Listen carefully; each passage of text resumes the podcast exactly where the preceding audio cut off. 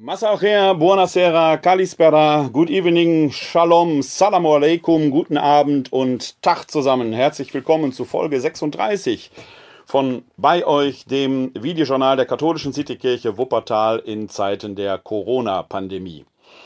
Ich freue mich, dass Sie, dass ihr wieder live hier dabei seid oder euch das Video bzw. den Audio-Podcast später äh, dann äh, anhören werdet. Man kann ihn sicher herunterladen unter den verschiedenen Möglichkeiten.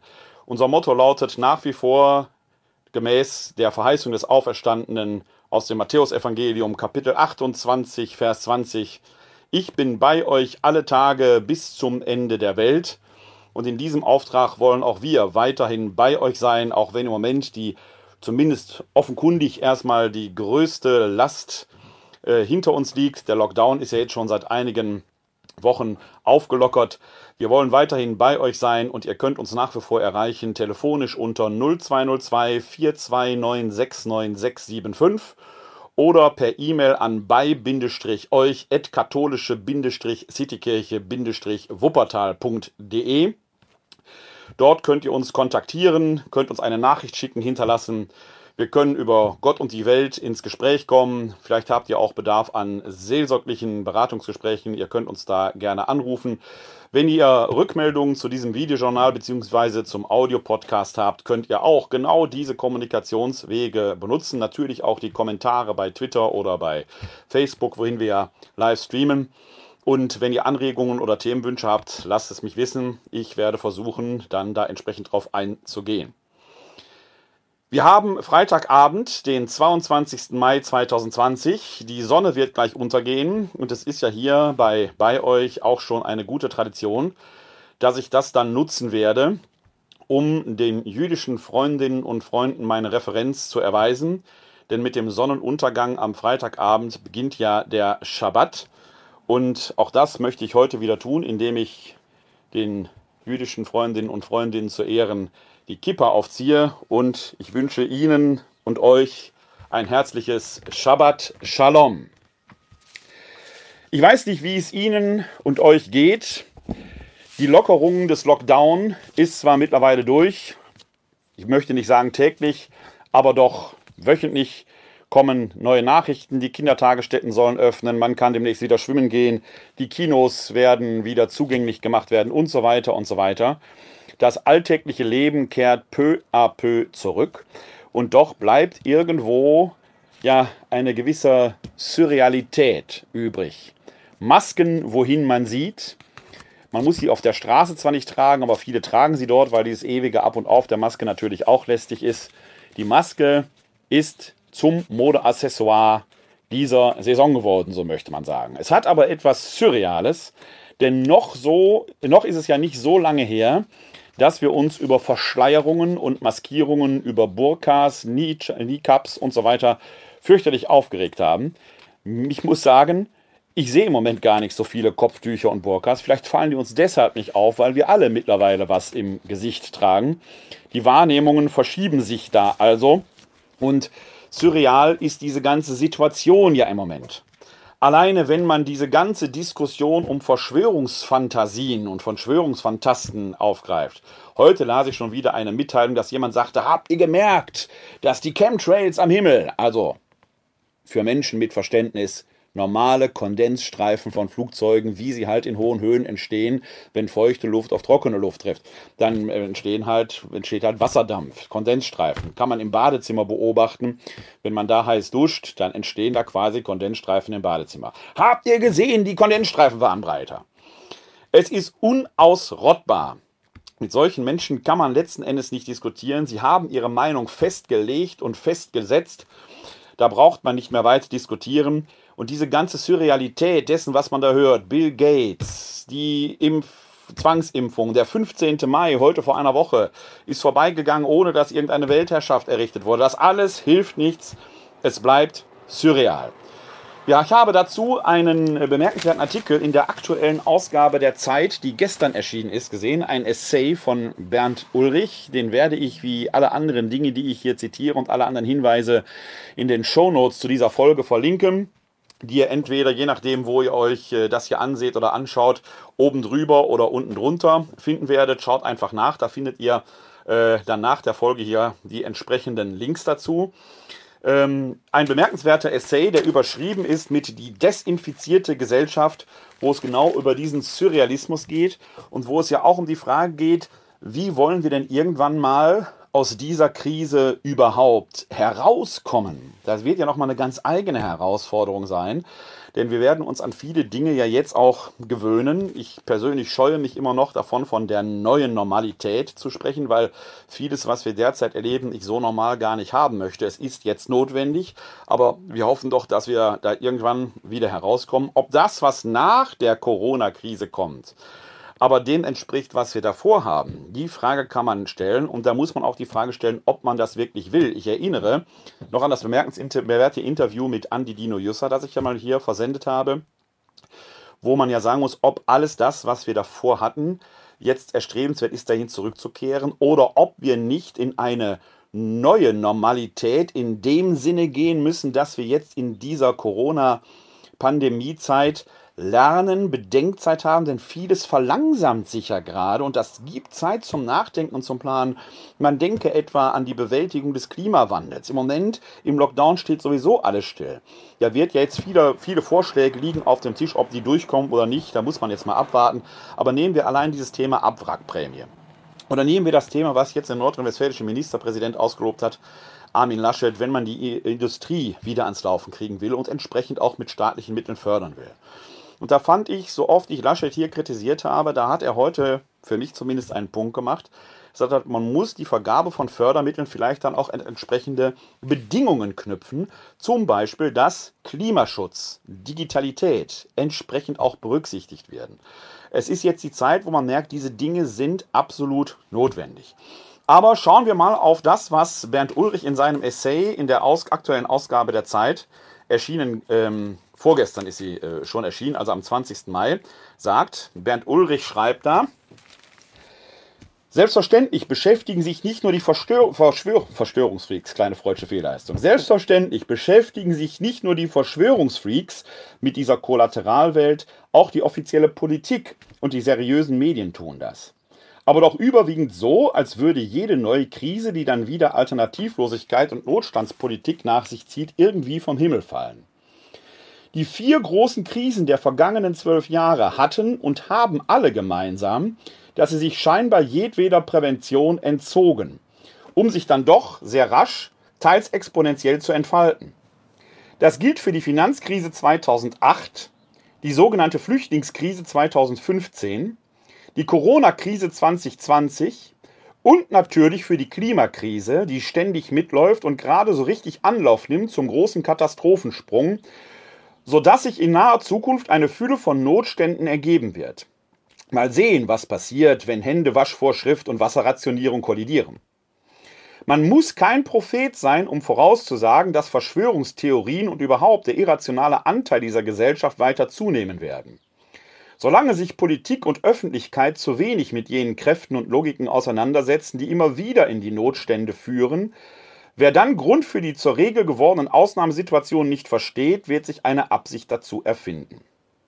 Die Politik wirkt im Angesicht der galoppierenden Krisen zugleich hilflos, alternativlos, autoritär und getrieben.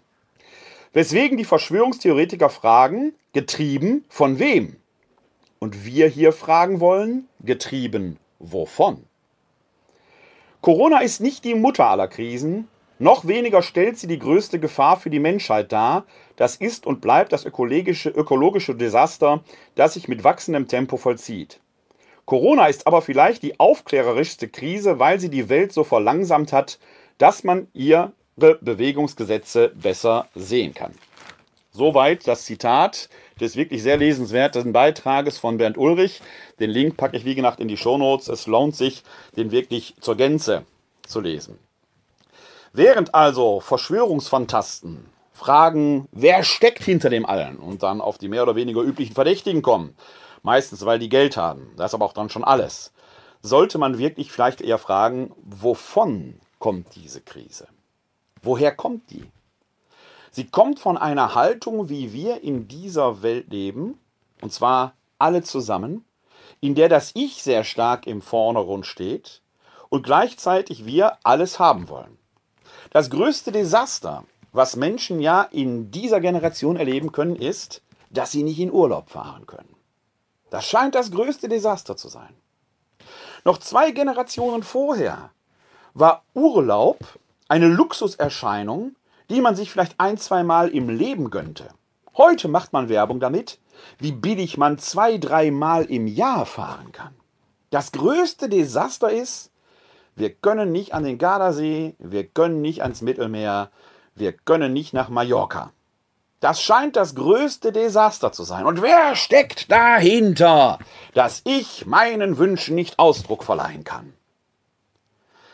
Dahinter steckt diese komische Denkweise. Dahinter steckt, dass wir alles immer und überall sofort verfügbar haben wollen. Dahinter steckt, dass wir die Handelsströme so verschnellt haben und so beschleunigt haben, dass ein Virus nicht mehr Tage und Wochen braucht, sondern Stunden, um von einem zum anderen Land zu kommen. Diese Frage müsste man eigentlich neu bedenken und wie wollen wir in dieser Zeit eigentlich unser Leben neu austarieren? Und das ist, fand ich bemerkenswert, auch an diesem Zitat gerade, wie viele Krisen wir in den letzten zwölf Jahren schon hatten. Er erwähnt ja drei. Die Finanzkrise, die Flüchtlingskrise und jetzt Corona. Und dann die vierte, die quasi quer zu allem läuft, die vielleicht fundamentalste, die Klimakrise. Die Finanzkrise haben wir meine ich, gut bewältigt bekommen. Die Flüchtlingskrise haben wir auch bewältigt. Ich gebe nach wie vor unserer Kanzlerin recht, die gesagt hat, wir schaffen das. Einem amerikanischen US-Präsidenten Barack Obama hat man zugejubelt, als er sagte, Yes, we can. Die deutsche Übersetzung heißt, wir schaffen das. 2008 und 2015 haben wir bewältigt. Wir haben die Nachwehen noch dabei, aber es ist wieder losgegangen. Und das sollte uns eigentlich Vertrauen und Mut geben, dass wir auch diese Corona-Pandemie, die Krise bewältigen können. Die große Krise, die quer zu allem liegt, ist die eigentliche Hauptherausforderung. Wir Menschen wären in der Lage, auch diese Krise zu bewältigen, aber wir müssen Abschied nehmen, denn zu jeder Bewältigung einer Krise gehört immer auch, dass man sich von liebgewordenen Gewohnheiten verabschiedet. Und hier, hier kommt letzten Endes ein zweiter Faktor ins Spiel, wenn man die Frage stellt, woher kommt das? Es ist vielleicht die Angst davor, Abschied zu nehmen. Da steckt nicht irgendeine Weltherrschaft hinter, irgendein Monsterverschwörer, ein Gigant, der alles unter seine Fittiche nehmen will, wobei man sich fragt, was hätte der davon? sondern es steckt vielleicht die eigene Angst oder wie wir im Ruhrgebiet sagen, die Schissigkeit eines jeden Einzelnen dahinter, sein bisschen, was er hat, das mit anderen teilen zu müssen oder von liebgewordenen Gewohnheiten Abschied zu nehmen. Darauf wiederum geht ein Artikel ein, den ich in der Süddeutschen gefunden habe. Auch den packe ich euch in die Show Notes. Und in diesem äh, Artikel, der erschienen ist im Journal in Zeiten der Corona-Pandemie der Süddeutschen Zeitung, äh, heißt es, für alle diese Ängste und Nöte gibt es Gründe. Sie lassen sich besprechen, zu Hause im privaten, aber auch im öffentlichen Raum. Sie können sich ausprägen als soziales und politisches Unbehagen, sie können als Krise an politischen Entscheidungen formuliert werden und setzen so auch Widerspruch aus, setzen sich so auch Widerspruch aus. Sie können diskutiert und abgewogen werden, können sich als angebracht oder unangebracht übertrieben oder sorglos erweisen. Sie werden im öffentlichen Diskurs getestet durch andere Informationen, durch andere Erfahrungen, durch andere Argumente. Sie werden durch öffentliche Selbstverständigung bestärkt oder gehemmt. Aber sie sind antastbar, hinterfragbar, veränderlich. Sie gelten nicht unbedingt. Das wird mitunter vergessen, dass sich wirklich Angst haben lässt und die politischen Maßnahmen einem trotzdem richtig erscheinen können. Dass nicht das eine die individuelle oder kollektive Sorge, das andere die politische Akzeptanz ausschließt. Dass nicht ökonomisch naiv oder sozial privilegiert sein muss, wer die strikten Beschränkungen befürwortet.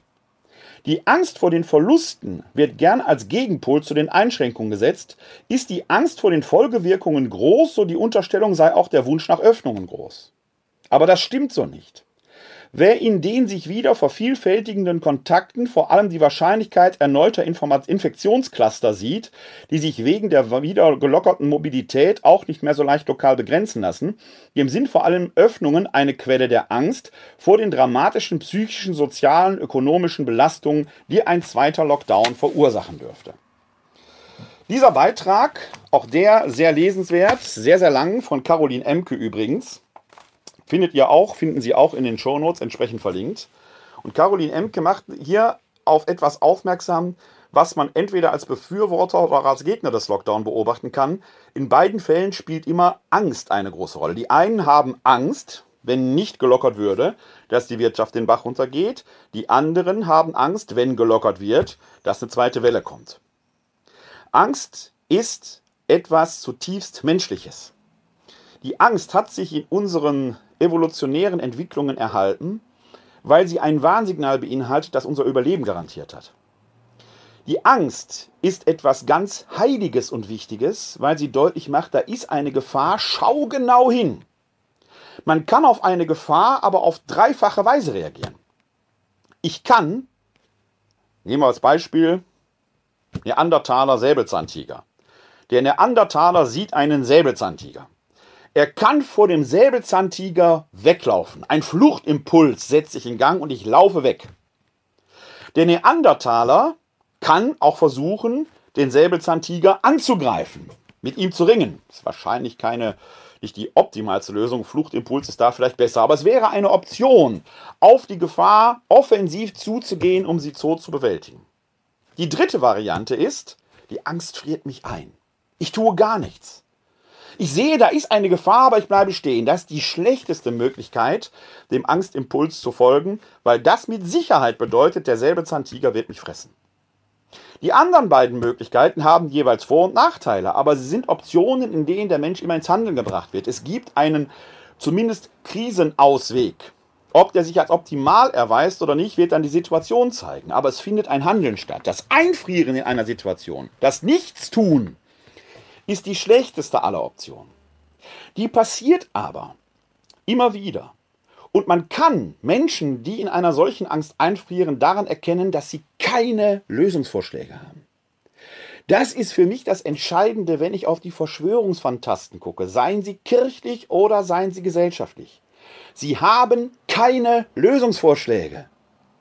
Es gibt weder den Fluchtimpuls, wir laufen alle weg, noch gibt es den offensiven Impuls, das Problem offensiv zu bewältigen.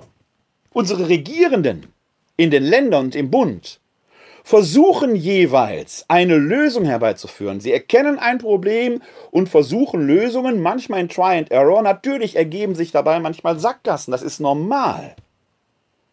Aber wenn man eine Sackgasse erkannt hat, darf man auch nicht wieder stehen bleiben und einfrieren, sondern man muss weitergehen. Verschwörungsfantasten ergehen sich im Protest. Sie stehen vor dem Sägezahntiger und sagen, husch, husch, geh weg. Das ist keine Lösung.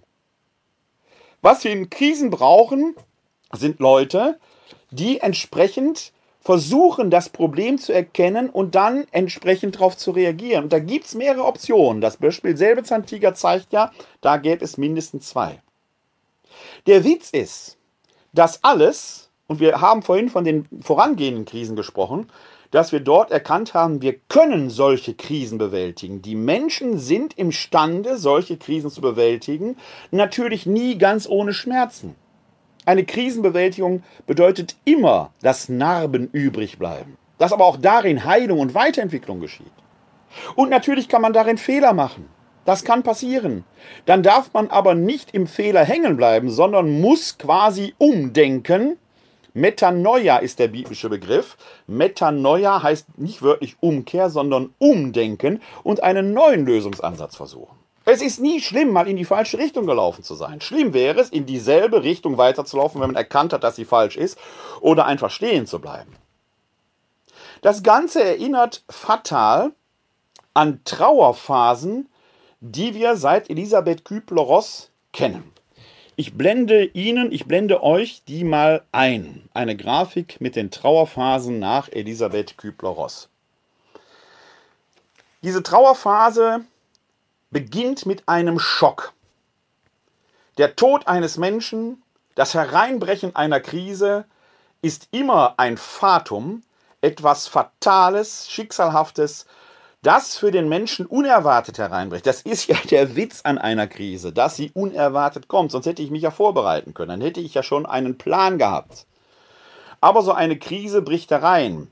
Klar, bei der Flüchtlingskrise hätte man sagen können, und das hat sich im Nachhinein ja auch als äh, Problem erwiesen, dass man sagt, die sind eben in dem Sinne nicht plötzlich hier gewesen, 2015, sondern man hat zwei Wochen vorher gesehen, da kommen Menschen, man hätte sich vorbereiten können. Hier jetzt in der Corona-Krise ist es ein wenig ähnlich gewesen, wenn man sich auf die Zeitschiene mal schaut. Im Januar wurde das alles noch so ein bisschen, das betrifft uns nicht so sehr, dann kam es näher und im März kam plötzlich der Schock. Aber auch das gehört irgendwie zu Krisen. Das ist wie mit dem Raucher. Der sagt, die Zigarette schmeckt aber so gut. Oder mit einem Trinker, das Bierchen schmeckt aber so gut. Und dann, wenn die Lunge plötzlich verquarzt ist und man Lungenkrebs hat, dann stellt man aus allem hin und sagt, wie konnte das denn passieren? Zu uns Menschen gehört offenkundig immer auch aus lauter Genusstrieb eine gewisse Realitätsverleugnung. Die kann man auch hier beobachten. Dann kommt der Schock, die Unausweichlichkeit. Man kann nicht mehr ausweichen. Danach kommt in der Regel nach dem ersten Schock eine Leugnung. Man will es nicht wahrhaben. Und in dieser Phase, und daran kann man merken, wie früh wir noch in der Krisenbewältigung sind, befinden wir uns gerade, gerade mit Blick auf die Corona-Leugner, die, die ganzen Hygienedemonstranten. Es müssen gar nicht alles Verschwörungsfantasten sein. Aber egal aus welcher Ecke man kommt, man leugnet eigentlich, dass wir ein Problem haben und versucht irgendwelche Argumente zu finden. Frustration wird sich bald breit machen, weil man nicht weiß, wie es weitergehen soll, vielleicht sogar Wut, und dann wird man am Boden sein. Wir werden diese Phase noch erleben, da sind wir noch gar nicht. Das muss man sich klar machen. Wir sind an dieser Stelle noch gar nicht, es wird aber kommen. Und erst danach, und das scheint fast naturgesetzlich zu sein, wir müssen quasi erst am Boden sein, um den Blick wieder nach oben richten zu können. Wir müssen wie ein Käfer mit dem Rücken auf dem Boden liegen und mit unseren kleinen Füßchen in der Luft krabbeln, damit wir wieder nach oben schauen können, um dann wieder aufzusteigen. Hinein in die Akzeptanz. Und in dieser Phase der Akzeptanz werden wir tatsächlich gemeinsam die Krise bewältigen können. Das, was wir derzeit bei den Corona-Demonstrationen erleben, ist also ein Stück noch letzten Endes Leugnung des gegenwärtigen Zustandes. Eine Phase, die in einem gewissen Maß normal ist, durch die man hindurch muss, bei der man aber eben nicht stehen bleiben kann. Das heißt, ein solcher Trauerprozess, den wir in einer solchen krisenhaften Situation haben, ist immer auch ein steter Prozess, bei dem man eben nicht einfrieren und stehen bleiben kann.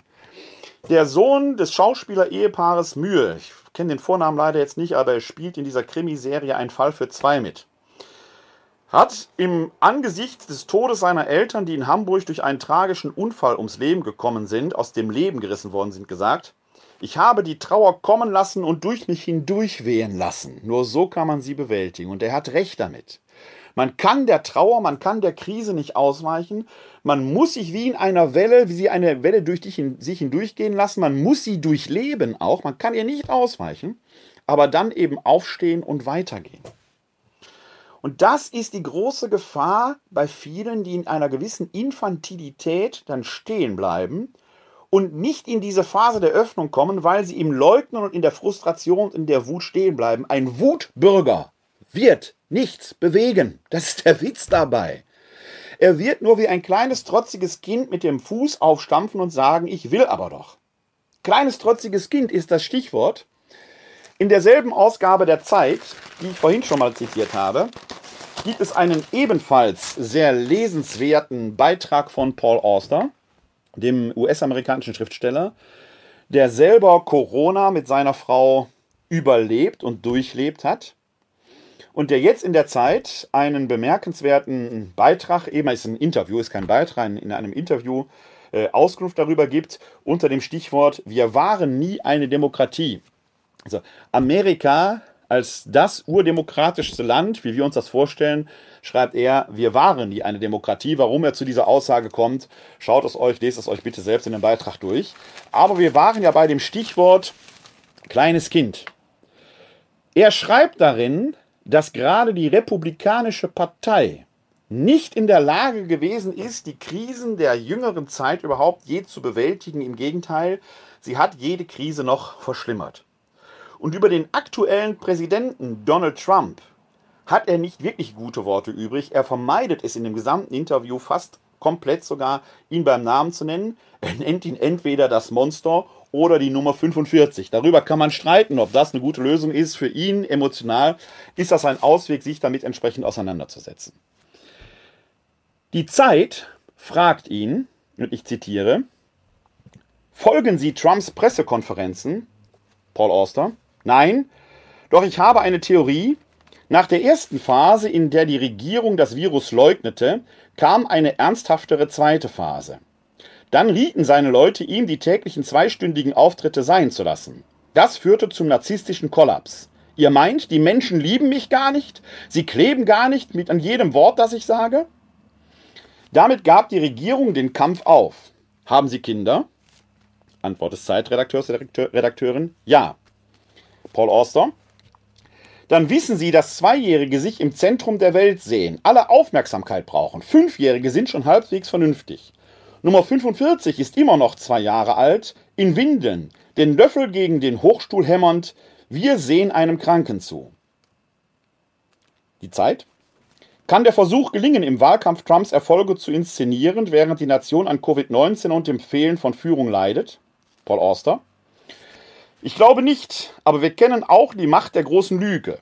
Seit Joseph Goebbels wissen wir, wissen Sie in Deutschland, was möglich ist. Trump beginnt mit, den sogenannten, mit der sogenannten Birther-Lüge, jener Geschichte, dass Barack Obama nicht in den USA geboren sei vor vielen Jahren. Zunächst glaubte niemand diesen Unsinn, aber er machte weiter und immer weiter und am Ende glaubten den Unsinn 40 Prozent. Wir haben es also nicht nur mit dem US-amerikanischen Präsidenten, mit einem erwachsenen Menschen zu tun, der mit dem Verstand einer, eines Zweijährigen agiert. Wir haben es offenkundig in Teilen der Gesellschaft auch mit Leuten zu tun, die an dieser äh, Situation eine Realitätsverleugnung leiden und die sich benehmen wie kleine trotzige Kinder, die aufstampfen und sagen, nein, diese Impfung nehme ich nicht, obwohl es sie noch gar nicht gibt. Nein, dieses Coronavirus glaube ich nicht und so weiter und so weiter. Was, wie will man mit kleinen Kindern reden? Sie können kleine Kinder nicht mit Vernunft und Verstand äh, äh überzeugen. Kleine Kinder, die so rumtrotzen, würde man auf den Arm nehmen und wegtragen. Kleine Kinder, die so agieren, würde man vielleicht schreien lassen, sagen, die beruhigen sich schon wieder, wenn sie ausgeplärt haben. Mehr geht dann an dieser Stelle eben auch nicht. Zur Erwachsenenreaktion würde gehören, und da spielt dieses Modell von Kübler-Ross hier oben eben eine wichtige Rolle. Zum Erwachsensein würde gehören, wir nehmen das Problem an, wir suchen eine Lösung für das Problem und da gehört Try and Error dazu, aber bitte eine Problemlösung anbieten. Und wir schaffen vor allen Dingen nicht künstlich neue Probleme, die es ohne mich gar nicht gäbe. Genau das machen aber viele Verschwörungsfantasten. Sie schaffen Probleme, die es gar nicht gäbe, wenn diese Leute mal irgendwie vernünftig nachdenken würden.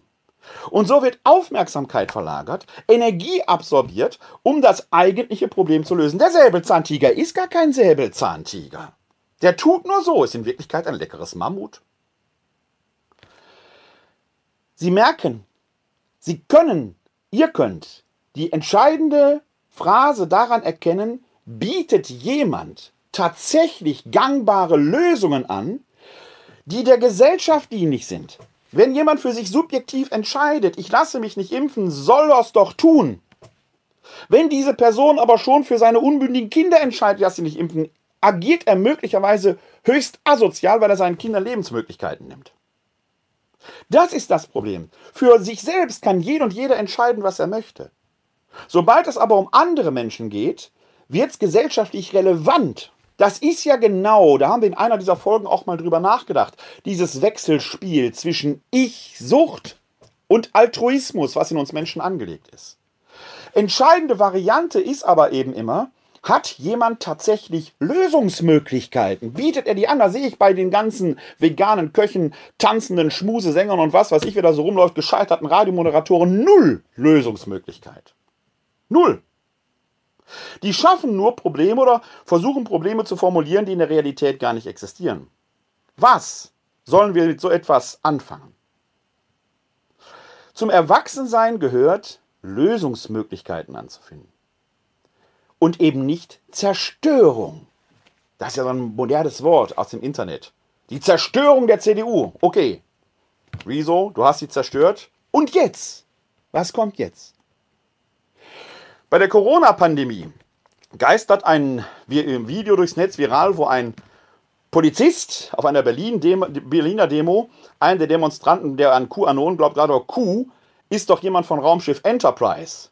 Und der Demonstrant sagt, ja, ja, genau, ja, ja, genau. Zum Totlachen, weil man die ganze Blödheit merkt. Da wird aber schon untertitelt, sagt nicht der Polizist, Polizist zerstört Corona-Demonstrant.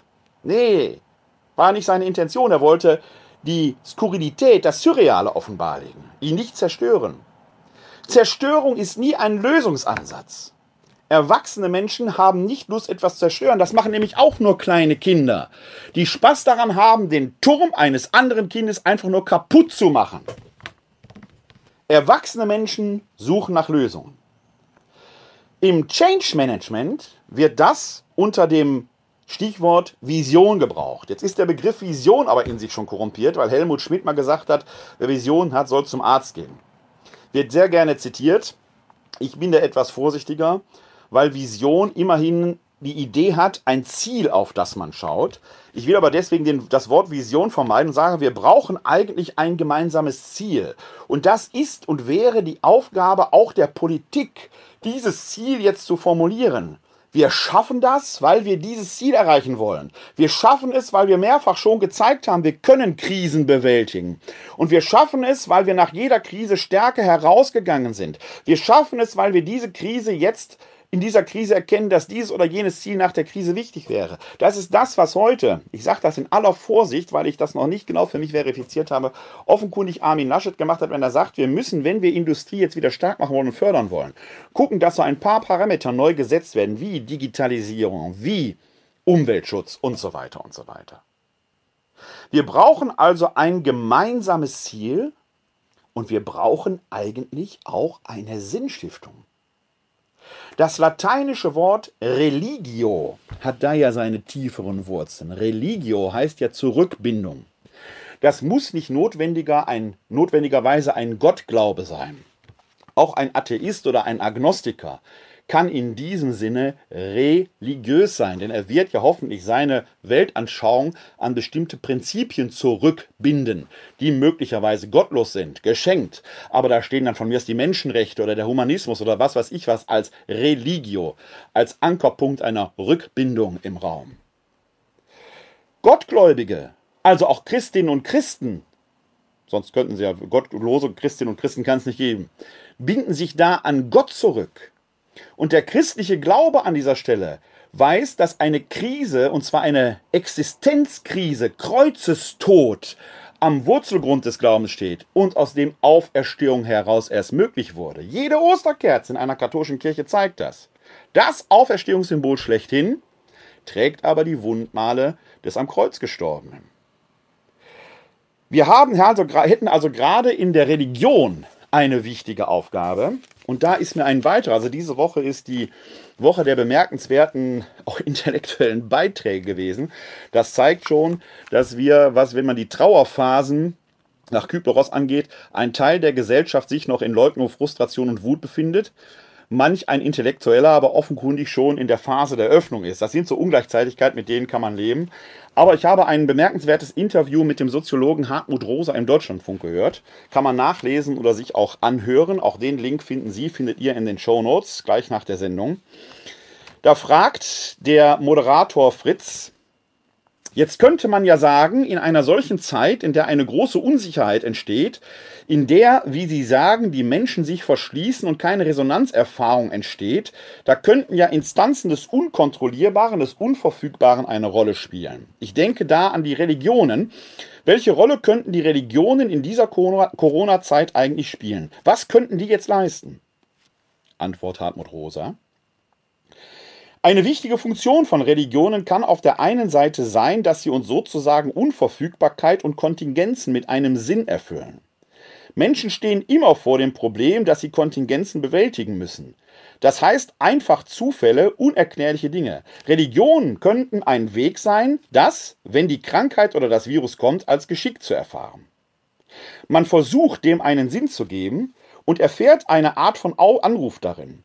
Das ist vielleicht nicht der ideale Weg, mit so einer Bedrohung wie dem Virus umzugehen, weil wir das inzwischen auch gut biologisch erklären können.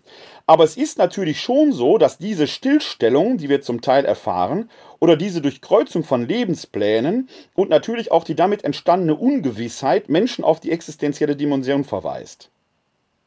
Was ist eigentlich systemrelevant? Das sieht man sogar in der gesellschaftlichen Ebene, wo wir plötzlich fragen, was ist eigentlich systemrelevant? Und damit eigentlich nicht das ökonomische System meinen, sondern das Leben. Was ist eigentlich das, was wirklich wichtig ist in unserem kollektiven Leben? dann ist es schon so, dass Religion so etwas wie eine existenzielle Resonanzachse bilden kann. Sie hat sozusagen ideelle Momente, aber eben auch praktische Erfahrung, uns mit dem Leben oder der Natur oder der Welt als Ganzes in einem Antwortzusammenhang erfahren zu lassen. Das heißt, Religion kann so etwas stiften wie die Erfahrung existenzieller Resonanz, dass ich mit meinem Leben in einem Antwortverhältnis stehe zu einem anderen. Dieses andere, mit dem ich in einer Antwortbeziehung stehen kann, wird in der Religion natürlich häufig als Gott bezeichnet. Dafür steht uns Gott als Inbegriff, das, was uns hört, und sieht und uns in einer Form antwortet, die gerade unverfügbar ist. Also Religionen haben tatsächlich Weisen, mit Unverfügbarkeit umzugehen, immer auch schon gehabt.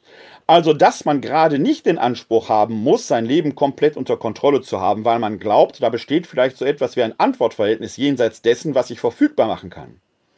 Insofern kann Religion eine wichtige kulturelle Ressource sein, eine ideelle Ressource, aber auch eine Ressource, die eine entsprechende Praxis im Arsenal hat, im Gebet zum Beispiel oder natürlich auch über Kirchenlieder oder über religiöse Lieder, aber auch über andere Praktiken. Achtsamkeitspraktiken zum Beispiel können auch religiös aufgeladen sein. Sie stellen Versuche dar, so etwas wie existenzielle, vertikale Resonanz zu erfahren. Soweit Hartmut Rosa.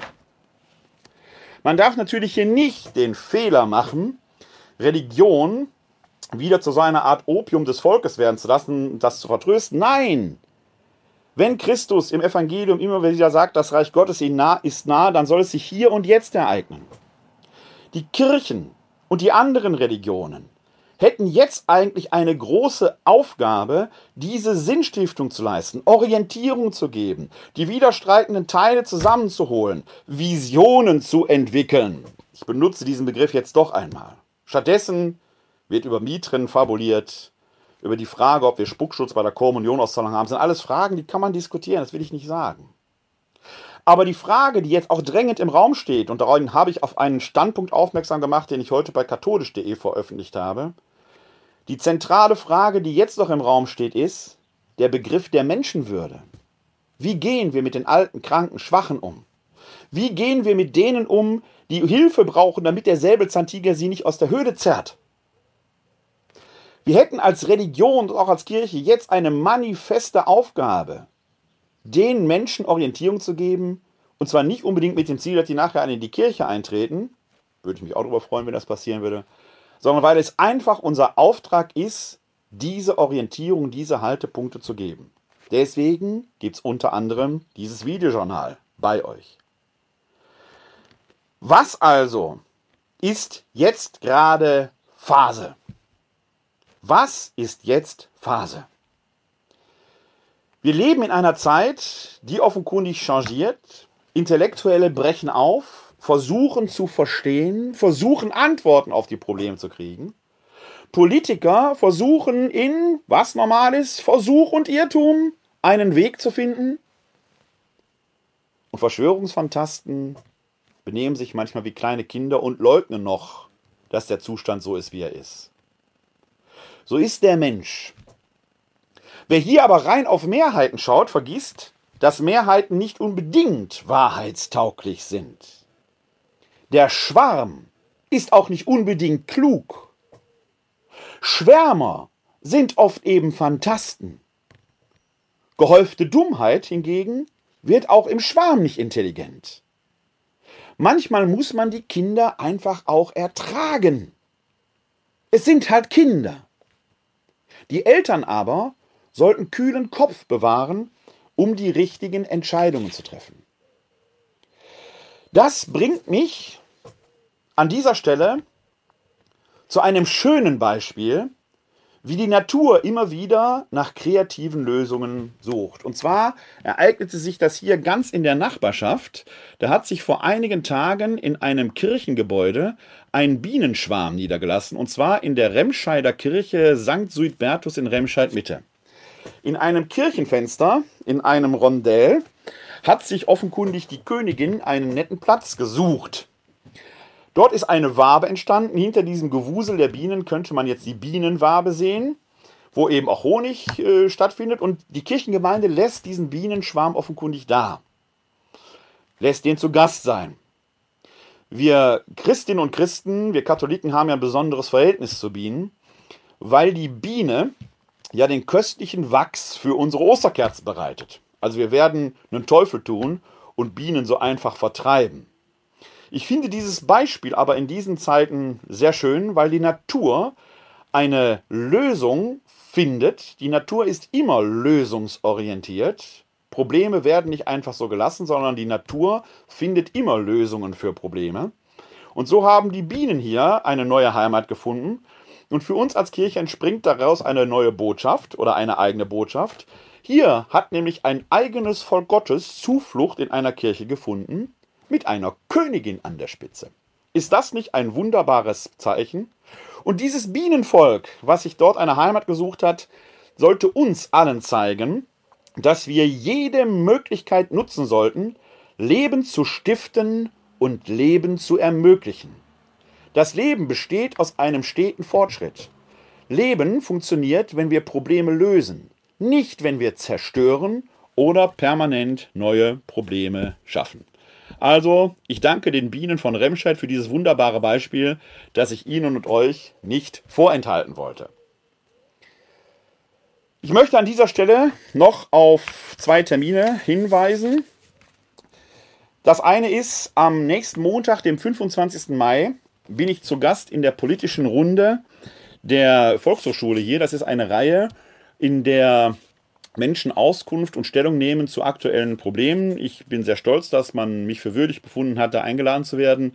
Natürlich kann diese politische Runde in Zeiten der Corona-Pandemie nicht live stattfinden im großen Saal der Volkshochschule, aber sie soll wohl live gestreamt werden. Wenn ich das richtig verstanden habe, bin ich der Erste, mit dem man diesen Livestream versucht, ähm, äh, den entsprechend zu übertragen. Ich weiß nicht, ob ich den Link finden kann. Ich werde aber versuchen, den Link in die Shownotes zu setzen, äh, wo der Hinweis auf den Livestream ist. Da könntet ihr oder da könnten Sie dann am Montagabend ab, ich glaube, 19 Uhr äh, mal schauen, ob ihr euch in den Livestream Stream reinschalten könntet. Ob es den dann hinter auch als Podcast gibt zum Nachhören, weiß ich nicht, vermute ich aber. Also, wenn ihr wollt, wenn Sie wollen, Montag, 25.05. ab 19 Uhr, Livestream über äh, aktuelle Fragen zur Kirche in der Welt von heute. Und die nächste Sendung hier von bei euch gibt es voraussichtlich dann zwei Tage später am Mittwoch, dem 27.05. Wieder so ungefähr ab 19 Uhr. Damit kommen wir auch schon zur kleinen Schlussandacht. Wir befinden uns heute am Freitag der sechsten Osterwoche. Und da gibt, da, der, da sieht die katholische Lesungsordnung einen Text aus der Apostelgeschichte vor, den ich persönlich sehr schätze. Warum, werden Sie, werdet ihr gleich erfahren.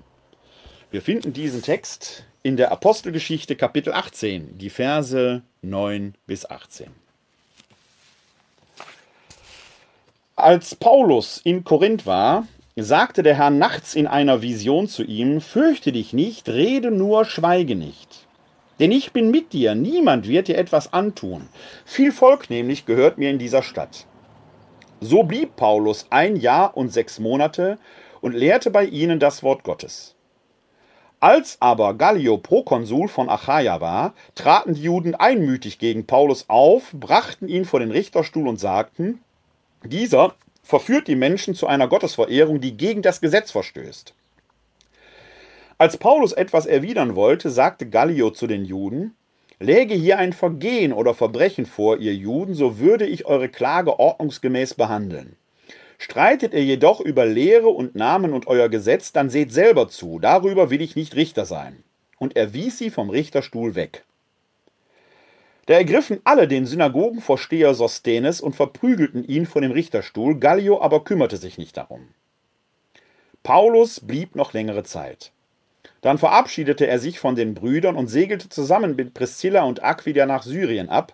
In Kenchrea hatte er sich aufgrund eines Gelübdes den Kopf kahl scheren lassen.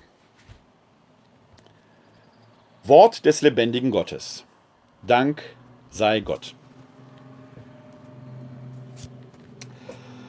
Ja, kleine bemerkenswerte Erzählungen, wie so viele aus den Reiseerzählungen, fast mit einem typischen Ergebnis. Paulus verkündet offenkundig in Synagogen. Dort kommt es in der Regel zum Streit. Und hier wird Paulus in Korinth, ein berühmter Ort, wo wir durch die beiden Korinther Briefe auch wissen, dass es dort eine etwas spezielle, aber doch eine lebendige Gemeinde gab. Paulus äh, wird dort vor den Richterstuhl gezerrt, um ihn dort anzuklagen. Weshalb hat man ihn angeklagt? Paulus ist ja selbst Jude. Er verkündet eben einen vom Kreuzestod auferstanden. Und das ist nach Deuteronomium 21, 23 eigentlich gotteslästerlich. Deswegen kommen die Ankläger hier, die Juden, dazu und sagen, äh, dass er ein Verbrechen begangen hat gegen die Gottesverehrung, die gegen das Gesetz verstößt. Das ist der Hintergrund dieser Anklage. Gallio, der römische Prokonsul, hat damit aber nichts zu tun. Es wiederholt sich etwas, was bei Jesus und Pontius Pilatus eine Rolle spielte. Dass die Römer interessierten sich für innerreligiöse Streitigkeiten überhaupt nicht. Das geht ihnen nichts an.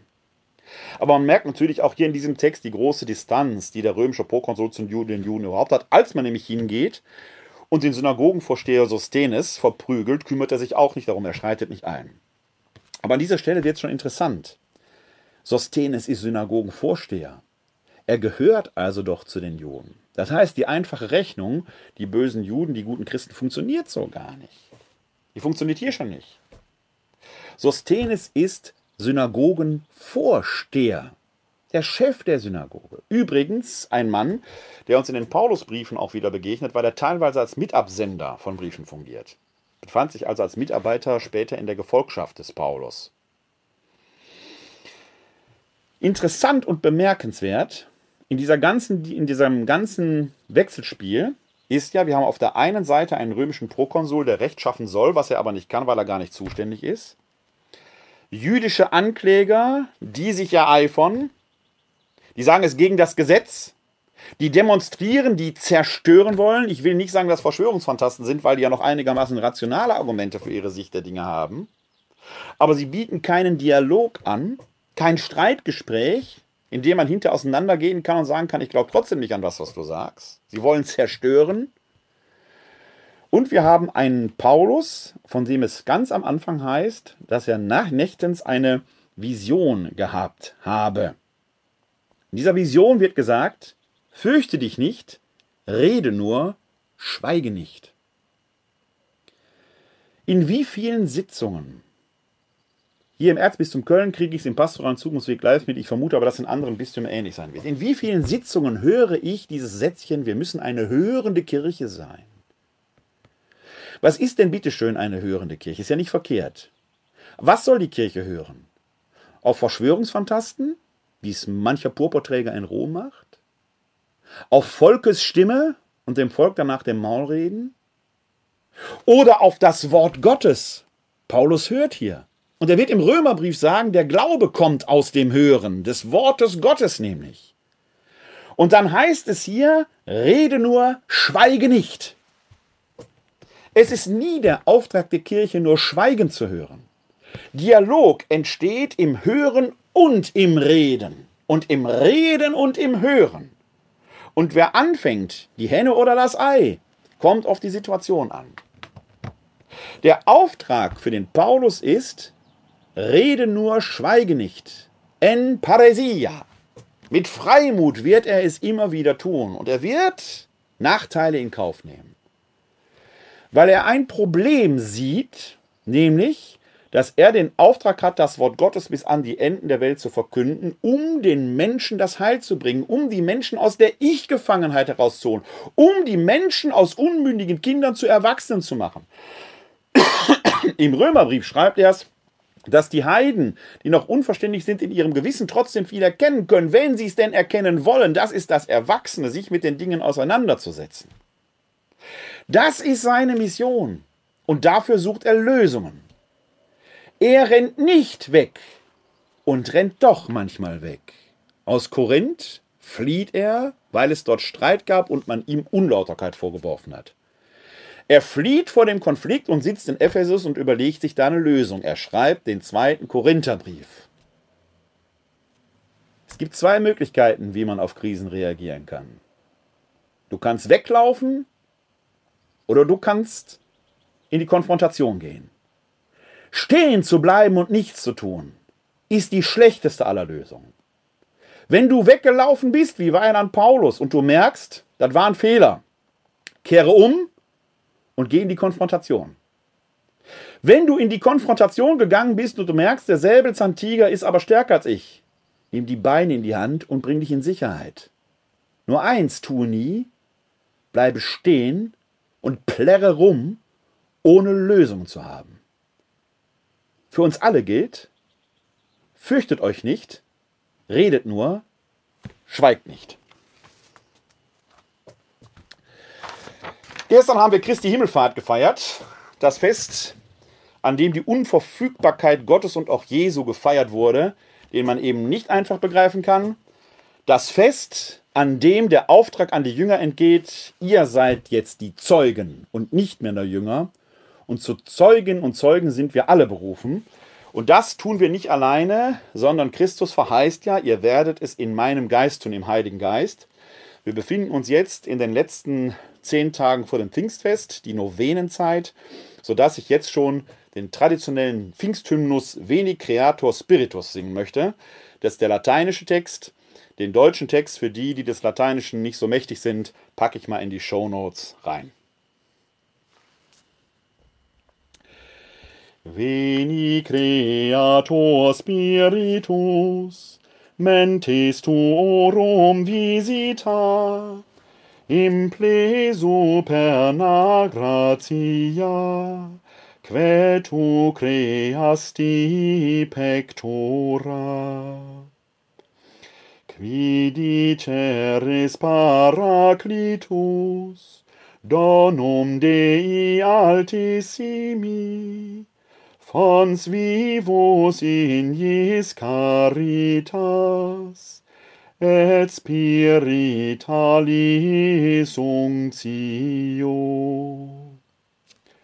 Tu septi formis munere, dextri Dei tu digitus, tu rite promissum patris, sermone ditans gutura.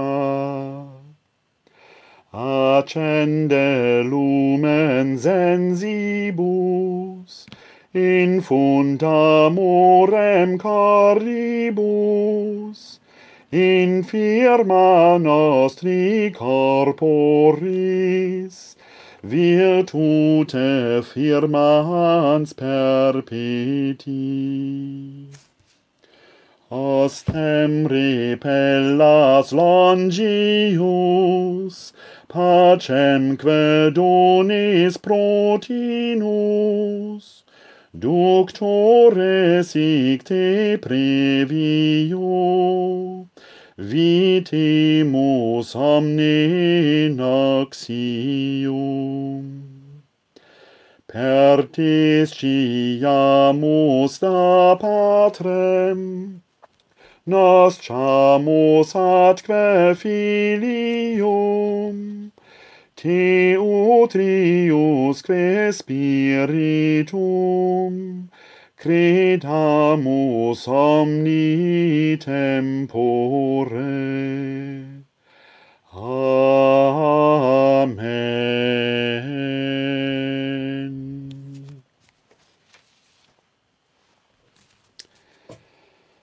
Der Herr segne uns. Er bewahre uns vor Unheil und führe uns zum ewigen Leben. Amen. Das gewähre uns der dreieine Gott, der Vater, der Sohn und der Heilige Geist. Amen. Hosanna, Jeshua. Hilf doch, Gott hilft, Halleluja. Heute ist nicht alle Tage, ich komme wieder, keine Frage. Bleiben oder werden Sie gesund und helfen Sie anderen, gesund zu bleiben oder zu werden. Glück auf!